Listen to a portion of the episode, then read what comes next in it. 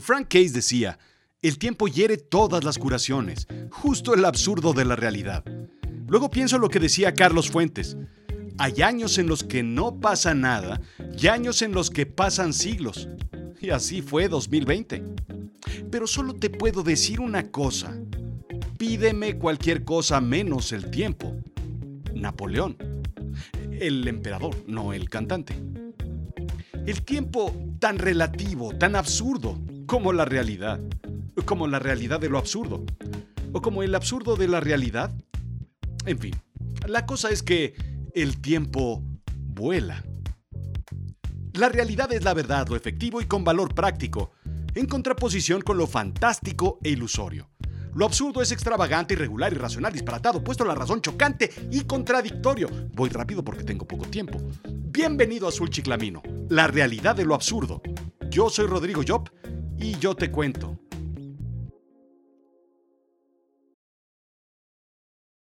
Creo que es momento de que platiquemos. Me daba vergüenza, pero creo que es necesario, tal vez indispensable. Todos lo pensamos, todos lo sabemos, pero pocos somos los que tenemos el valor de discutirlo. Y es que el tiempo se detuvo. O avanzó más rápido y de cierta forma regresó. Estarás de acuerdo conmigo. Si es así, no estás solo. Ocho de cada diez personas sintieron un cambio temporal en el tiempo durante el encierro. Déjame contarte, hace mucho, mucho tiempo, hubo un virus que se apoderó del planeta. Le llamamos COVID-19 e hizo que todos nos encerráramos. Ahora te pregunto, ¿recuerdas que el tiempo pasó más rápido o más lento de lo normal? ¿Recuerdas que el tiempo de repente se detuvo mientras estuvimos encerrados? ¿Recuerdas que el encierro fue hace mucho tiempo o hace poco? ¿Recuerdas las noticias y todas las recomendaciones que hoy vemos como lógicas y absurdas al mismo tiempo? A toro pasado todos somos manolete, dice el dicho, explicando básicamente en términos aquí muy acá, muy uyuyuy, muy, muy, muy salsa, que ya pasaste el bache. Eh, para mis amigos que no son de México, quiere decir que eh, pasado el evento, lo ves fácil. El encierro trajo en mí muchas cosas. Sí, miedo, incertidumbre, ansiedad y sobre todo cambio total en la percepción del tiempo.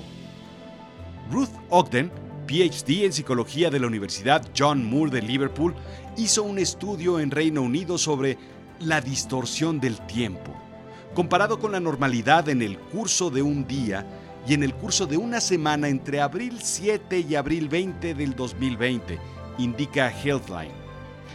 A los participantes se les preguntó sobre su estado emocional, carga de trabajo, emociones, sentimientos e interacción social. Bien, pues el 20% de los participantes experimentaron un transcurso normal del tiempo durante el encierro. Pero el 40%, el 40% sintió que el tiempo pasaba más lento. Y el otro 40% sintió que el tiempo pasaba más rápido. 80%. 8 de cada 10 personas, o lo que es lo mismo, 80 de cada 100, sentimos una distorsión en el tiempo. ¿Te pasó? No sé en qué parte del tabulador colocarme. Como diría Cucho, lo busco, lo busco y no lo busco. Creo que pasó lento, pero viéndolo hacia atrás creo que pasó más bien rápido. Piensa en ello ahora. En este momento, y escribe, o al menos toma una decisión de cómo pasó el tiempo para ti. Ok, Einstein explicaba en la teoría de la relatividad que el tiempo es relativo. Pues, obvio, ¿no? Y vaya que lo comprobamos todos.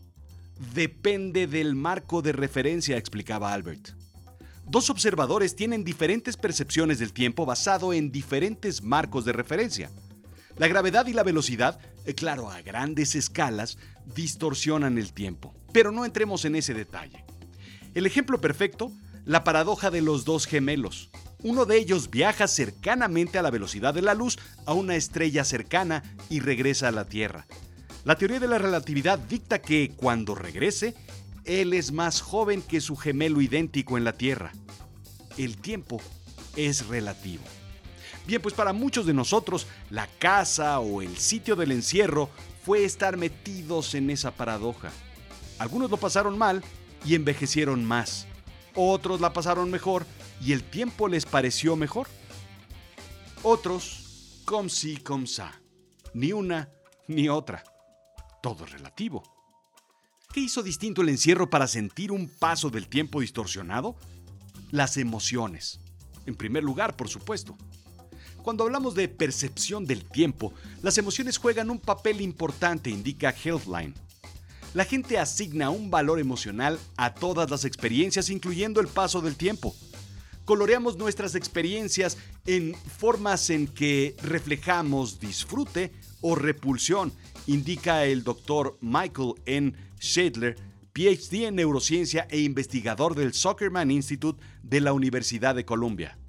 Por ejemplo, desearíamos que el tiempo se expandiera al disfrutar un buen encuentro de lucha libre. En realidad el doctor Shadler habla de béisbol, pero no entiendo la forma en la que puedo yo explicar que un lento y aburrido partido de béisbol puede disfrutarse. Así es que cambiamos mejor el béisbol por la lucha libre. Así pues, eventos desagradables siempre duran más, como pues como el canal del Congreso, pues.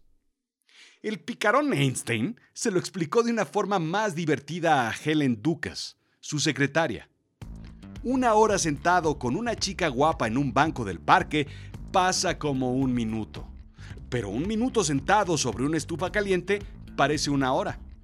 Ah, ¿verdad? Así la cosa sí cambia. Así es que las emociones son los principales causantes de la distorsión del tiempo. Si me conoces, sabes que yo pienso otra cosa también, que es posible distorsionar el tiempo a placer y que la relatividad y la mecánica cuántica aún no nos dicen todo lo que debemos saber sobre el tiempo, aunado al desconocimiento en profundidad de la conciencia humana y nuestra habilidad olvidada por manejar y controlar otros sentidos, además de los cinco sentidos enumerados cotidianamente. Pero ese es otro aspecto de tratar en Me lo contó la noche y dicho sea de paso, otra historia. Ok, Regresemos entonces al dato que te pedí con anterioridad. Y quiero que digas en voz alta la respuesta sin importar si estás en un Starbucks, en una biblioteca o en el metro. A ti, ¿el tiempo se te hizo más largo, más corto o igual? Exacto. Piensa en las emociones que estabas sintiendo en aquel entonces. Por ejemplo, el miedo hace que el tiempo pase más lento. El tiempo se ve afectado por nuestros niveles de excitación. Por otra parte, sucede algo similar a las personas con depresión. El tiempo se detiene, o al menos pasa más lento. Durante el encierro mucha gente sufrió de depresión o al menos de insatisfacción emocional o social, por ponerlo de alguna manera más sencilla. Y de ahí, desaceleración del tiempo. ¿Viste muchas noticias? Eso suma. ¿Pensaste de más en lo que iba a suceder después? Ah, también. ¿Pensaste en tus seres queridos y te preocupaste por ellos? Vaya. ¿Te preocupaste por el rápido descenso del frasco de Nutella sabiendo que no podías comprar otro en cuanto se acabara? Vaya, pues eso, eso es lo que genera la depresión. Déjame contarte de mi extraña experiencia. Recuerdo que en febrero del 2020 regresaba a casa de una reunión de trabajo. Las noticias mostraban lo que sucedía en China gente cayendo al piso en la calle y los aeropuertos y gente con espasmos quedándose ahí. Extranjeros explicaban que no había forma de salir de China y que no había medicinas y las farmacias estaban cerradas. De ahí simplemente recuerdo un largo túnel en el que entramos, saliendo casi un año después, reaprendiendo el mundo nuevamente. Durante el proceso estuve entretenido, aunque preocupado, creativo, aunque aterrado un túnel es lo que recuerdo y salí del otro lado del mundo. Mi tiempo fue bien aprovechado y pasó rápido. Estudios en el cerebro basados en resonancia magnética indican que hay grandes áreas neuronales en el cerebro que se encargan del procesamiento del tiempo. Asimismo, Mihaly eh,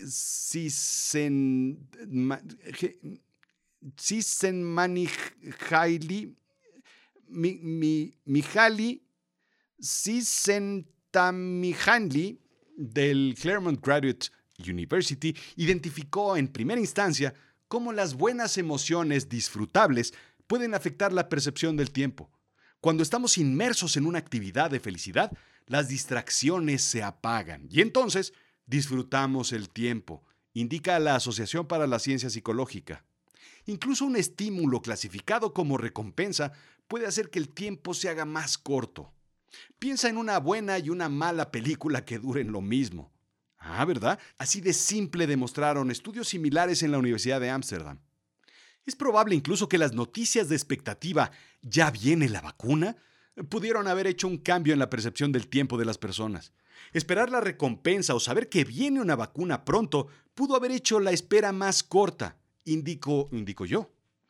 Platiqué con un productor de cine cuya película saldría precisamente en el 2020 y a él se le hizo larguísimo el tiempo esperando la apertura de los cines. Para él no existía una recompensa, todo ese tiempo fue una carga. Em, ¿Me sigues? Asimismo, se han hecho estudios sobre la percepción del tiempo en ciudades grandes y complicadas contra espacios de naturaleza tranquilos y agradables. La Universidad de Carleton, en Canadá, hizo este experimento trayendo resultados fantásticos. Bueno, están padres, tal vez no fantásticos, pero vale la pena decir fantásticos. En este estudio ajeno a la pandemia, se colocó a personas en diferentes entornos. Quienes estaban en el entorno de la ciudad caótica, Nueva York en este caso, sintieron un paso del tiempo más rápido. Quien estaba en el entorno de la naturaleza, más lento. ¿Recuerdas qué emoción traía el ver las calles vacías durante la pandemia? ¿El no escuchar el ruido en la calle? ¿Paz o angustia? Pero tal vez esa no es la pregunta correcta. ¿Qué escuchabas durante el encierro? ¿Autos o pájaros? ¿Caos o tranquilidad? Esos estímulos externos se veían reflejados directamente en emociones, en lo que sentías y de ahí la percepción del paso del tiempo. Y por otra parte, el miedo hace que el tiempo se expanda la preparación hormonal del cuerpo y la alta tensión que se genera para anticipar el pelear o correr hace que recopilemos más y más información del entorno, percibiendo una distorsión expansiva del tiempo. Esto hace que regresemos a la frase el tiempo es relativo. Y quiero que regresemos a ella porque volveremos a analizarla, no porque el tiempo sea relativo y estemos regresado en el pasado cuando la analizamos previamente en este mismo episodio. Bueno, ¿me entiendes? Estudios indican que cada persona procesa el tiempo de una forma distinta. La visión personal de alguien es distinta a la de alguien más. El reloj interno es distinto al reloj que traes en la muñeca. La edad, por ejemplo, hace que nuestra capacidad de capturar información se reduzca con el deterioro del cuerpo, asimismo por el deterioro neuronal. Un niño lo ve todo nuevo, tiene una gran capacidad para ver imágenes y ruidos nuevos. Todo es nueva información, creando conexiones neuronales nuevas. Esto hace que el tiempo transcurra de una forma más lenta. Cuando somos ancianos, el tiempo pasa porque captamos menos información. Tenemos información que no hay que reconocer nuevamente y se deterioran las conexiones neuronales. ¿Recuerdas haber dicho en alguna ocasión, ya es Navidad otra vez? Se nos fue el año. El tiempo pasa de volada. Ahora piensa, ¿has escuchado a un niño decir eso? ¿O a un perro cachorro? Claro, sin haber consumido hongos. Ah, ¿verdad? Es cuestión de la edad. Bien, pues lo que estás viviendo es único. Así es que abre bien los ojos, pon atentos tus oídos y el resto de los sentidos. Cáptalo todo y pon una sonrisa en tu cara porque de ti depende que el tiempo se te haga largo y pesado en esta vida o agradable y disfrutable.